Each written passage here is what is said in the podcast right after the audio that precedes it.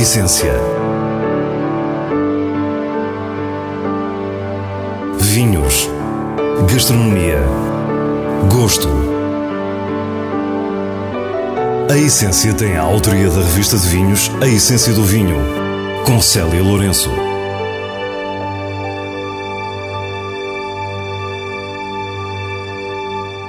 Boa noite. A nossa viagem de hoje começa nos vinhos Infinitude, um dos novos produtores da região de Colares. Depois vamos saber um pouco mais sobre o que se está a fazer no Tejo, com a prova temática da revista de vinhos, que avaliou algumas dezenas de brancos da região. No final, tempo ainda para as habituais sugestões semanais e para o prazer da leitura com os vinhos de bolso. Fique e descubra a nossa proposta para o que é realmente essencial. Colares é uma pequena região de história romântica que nos confronta com a agressividade dos elementos. Por aqui, dificilmente se pensaria que a vinha poderia vingar. Estamos junto ao Atlântico selvagem, com ventos inclementes, poucas horas de sol diárias que se afastam do ideal para a maturação das uvas e umidade permanente. Acresce a tudo isto a vasta camada de areia que cobre os solos. Estamos em Sintra, eh, no meio de, da Serra de Sintra mesmo. Eh, lá embaixo passa o rio de Colares, que, que vais agora à praia. São vinhas de bosque, e de mar. Uh, acho que é uma acho que é uma noção interessante. Mais que uma noção interessante, é uma descrição do tal cenário romântico que falávamos com brumas e nevoeiros. Estamos com Rodrigo Jardim, um dos novos produtores de colares, numa altura em que se assiste ao lento ressurgimento desta região histórica. Este projeto nasceu por iniciativa dos, dos meus pais, que, que se apaixonaram por esta terra. O meu pai é da Madeira e a minha mãe é do Norte eh, nas famílias deles também tinham, também tinham vinhas e resolveram fazer uma aqui com as características especialíssimas que a zona de Sintra tem. Galamares, muito próximo da Vila de Colares, foi o local escolhido pelo casal Jardim Gonçalves, pais de Rodrigo, para construir a sua casa de família. Chamaram-lhe Quinta da Azenha, onde nos encontramos. Esta é a casa deles. Eh, felizmente tinham este espaço que estão, que estão a ver e decidiram dar, dar no uso. Podia ser só um jardim, podia ser só floresta, mas decidiram que, que podia ser útil e que realmente quiseram fazer a vinha. A vinha está no sopé da Serra de Sintra, com vista deslumbrante para o Palácio de Monserrate. E os vinhos têm um nome inspirador, Infinitude. Esta vinha tem cerca de 7.500 metros, sensivelmente. Depois temos mais duas vinhas fora de quinta, eh, que somam mais ou menos 5 mil metros. As castas temos Pinot Noir e Merlot, nós queríamos fazer vinho tinto quando começámos, em 2000, e só, agora já temos branco também, mas, mas é desde 2000 e plantámos em 2018, portanto vamos ter a primeira vindima de brancos eh, este ano ou no próximo, este ano será uma coisa pequenina. Estas duas variedades de uva parecem escolhas improváveis. Quisemos perceber por que aconteceu assim, lembrando-nos simultaneamente que essa de Queiroz considerava colares os vinhos mais franceses de Portugal. Porquê é que fomos para o Pinot Noir e para o Merlot? Porque os meus pais queriam, em tão pouca área, queriam ter vinho tinto. Uh, plantar ramisco em chão rijo não é, não é viável Fomos para estas castas, há uma história que, que o rei Dom Afonso III já, já, já tinha introduzido aqui na zona de Sintra castas vindas de França. Existe o registro da produção de vinho em colares ter sido iniciada no século XIII pela mão de Dom Afonso III, com pés de vinha trazidos da Borgonha. Para muitos, subsiste a dúvida se a casta Ramisco não tem aí a sua origem. A verdade é que, tal como nos explicou Rodrigo, Ramisco é uma das castas de areia e, por esse motivo, não poderia ser plantada na Quinta da Azenha. Mas o projeto Infinitude está já a iniciar uma vinha em chão de areia, onde estivemos com o enólogo Francisco Figueiredo, num trabalho que mais parecia a escavação para a construção de um edifício. Tal como mandam as regras e, e, e como se torna necessário para a sobrevivência das plantas, nós temos de nos dar a este trabalho todo de remover esta enorme quantidade de areia para podermos uh, chegar à, à, camada de argila, cá embaixo, uh, onde nós vamos instalar a vara que está aqui. A vala está a ser aberta por uma retroescavadora, o que nos faz pensar o que implicava esse trabalho no passado. O buraco depende da profundidade da areia. Nós aqui estamos até à argila com cerca de 1,5m a 1,80m de profundidade. Uh, portanto, obrigou-nos a abrir estas valas. Aqui a, a, vara já foi encostada com alguma areia Uh, e temos aqui o barra 30 centímetros mais abaixo, sensivelmente. Há registros de profundidades ainda maiores para atingir o chamado chão rijo, como se diz em Sintra, um solo que possa alimentar as raízes da vinha, já que nas dunas a planta não sobrevive. Portanto, a, a raiz neste tipo de plantação fica instalada a grande profundidade, num subsolo argilocalcário, um, e depois uh, todo o resto da vara, uh, à medida que ela for crescendo, vai sendo tapada com, com areia. Portanto, nós vamos ficar com uma camada arenosa entre a superfície e, e a raiz. Mas a areia, que parece um problema, é muito útil para conservar algum calor que vai ajudar na maturação dos frutos, havendo ainda uma característica que a história provou ser única. Esta camada de areia que torna tão difícil a plantação, porque obriga a este trabalho extra, eh, depois ajuda a cultura, sobretudo, na proteção contra a filoxera. E, portanto, todo, todo, todas estas varas uh, são unhadas em pé franco, ou seja, não, não há recurso a porta-enxerto americano, é tudo tudo em pé franco. O auge de produção da região foi precisamente no final do século XIX e início do século XX, quando a filoxera dizimou todas as vinhas do país e da Europa, à exceção das que estavam em areia.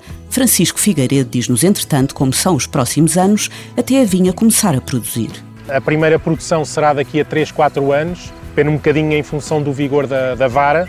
Nós, ao contrário de outras plantações, não plantamos um bacilo pequenino, curto, plantamos uma vara longa, para ganhar tempo até chegar à superfície e podermos tirar a primeira colheita, portanto 3, 4 anos.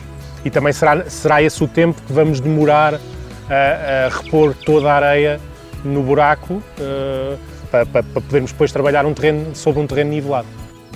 Com estas vinhas, a família Jardim Gonçalves vai poder produzir vinhos com denominação de origem colares, cumprindo assim pressupostos incontornáveis. Os solos têm que ser areia e as castas têm que ser ramisco nos tintos e malvazia nos brancos. Mas Rodrigo tem mais planos para o projeto Infinitude. Temos estes, estas plantações agora do vinho de colares, eh, que vão demorar algum tempo ainda a dar, até termos o vinho pronto. Estamos a plantar eh, vinho também no norte, na região de Távora Varosa. Também vai levar alguns anos, de maneira que estamos a investir, acreditamos que temos qualidade no final da nossa conversa, Rodrigo não escondeu o desejo de um investimento na Madeira, terra do seu pai, o banqueiro Jardim Gonçalves. Na Madeira eh, ainda não temos nada, mas temos sim um desejo muito grande de fazer a honra ao, ao meu pai e, ao, e aos meus avós de um dia poder haver de facto um infinito de madeira. Era uma coisa que muito nos honraria e que, e que teríamos muito, muito, muito gosto. Todos os meses, o painel de provadores da revista de vinhos junta-se e reúne um conjunto de vinhos à volta de um tema.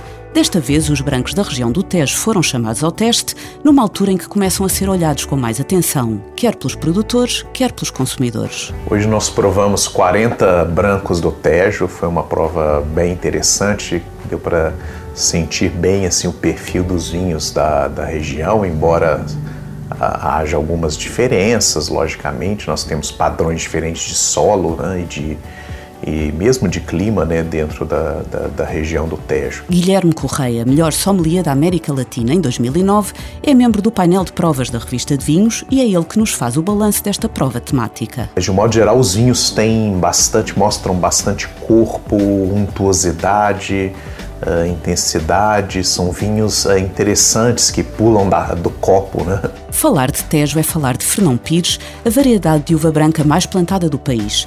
Por aqui representa cerca de 60% das vinhas brancas e afirma-se pela particular adaptação às condições da Lesíria. Em relação assim, à principal casta da região, a Fernão Pires, nós provamos alguns vinhos muito aromáticos, uh, às vezes faltava um pouquinho de acidez ou de tensão na boca mas é uma casta que, né, logicamente, adapta-se muito bem à região e entrega vinhos com esse caráter muito, muito vincado, muito aromático.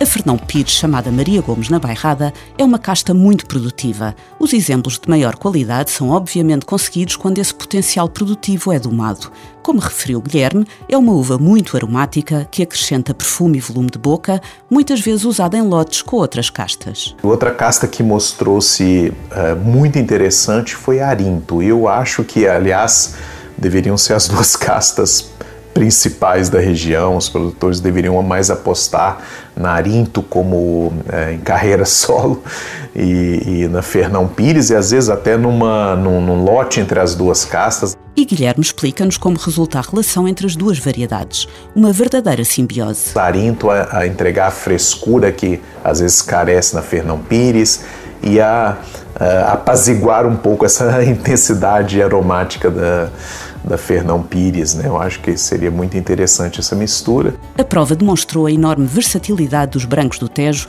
com vinhos de várias idades, várias filosofias e diferentes vinificações. Vinhos globalmente bem feitos, com alguns exemplos de maior detalhe a demonstrar o potencial da região, com a Fernão Pires a solo e em lote com outras castas nacionais e internacionais.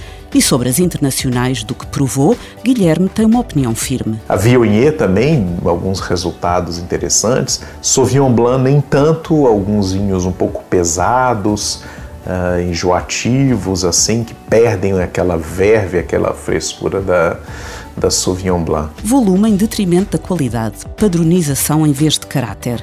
Este é o preconceito que ainda se verifica relativamente ao Tejo e que nesta prova conseguimos desmontar. O vencedor foi a Companhia das Lesírias com o vinho 1836 Grande Reserva 2017 de uma vinha velha de Fernão Pires, que obteve a classificação de 17 pontos e meio em 20. E com 17 ficaram seis outros vinhos incríveis. Como conclusão, Guilherme Correia é claro a apontar um caminho. Então, assim, eu, eu, eu gostava mais de ver mais arintos puros nessa região que é, de modo geral, ela é quente, então o arinto sempre conserva uma excelente frescura e acidez.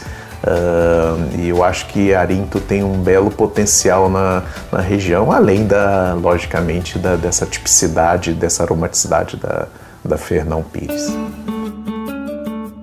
E agora deixamos as sugestões para esta semana que, como habitualmente, nos chegam do diretor da revista de vinhos, Nuno Pires, escolhidas nos selos altamente recomendado e boa compra da revista. Quinta da Pelada 2017 é um vinho tinto do Dão produzido por Álvaro de Castro. Este que é já um clássico entre os vinhos portugueses. Nasce na vinha velha da propriedade, com muitas castas misturadas. A elegância do Dão é aqui sublimada e mesmo num ano tão quente como foi 2017, é um vinho com leveza e frescura notáveis. Tem fruta muito bonita, notas resinosas e de bosque, taninos finos e impressivos atributos de uma juventude vibrante e de grande longevidade, num vinho altamente recomendado. Dinâmica Arinto Ibical 2019 é produzido por Filipe Pato, na Bairrada. Trata-se de um vinho branco expressivo e muito fresco, com aromas que lembram lima e limão e uma nota salina marcante. É nervoso, com maresia e acidez acutilhantes. Tem seguramente lugar na refeição e pode ser guardado alguns anos. Uma boa compra. Numa altura em que tanto se fala de vinhos laranja e de vinhos naturais, os vinhos de bolso propõem um regresso às origens com o livro The Wines of Georgia, da autoria da Master of Wine norte-americana Lisa Granick, cronista da revista de vinhos.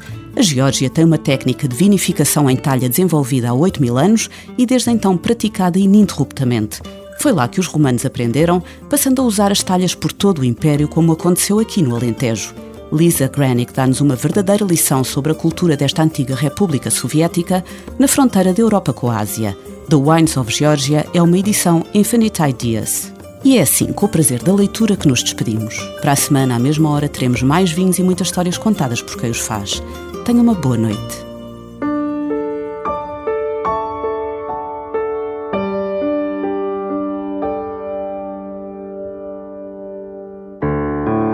Essência vinhos, gastronomia, gosto. A Essência tem a autoria da revista de vinhos A Essência do Vinho, com Célia Lourenço.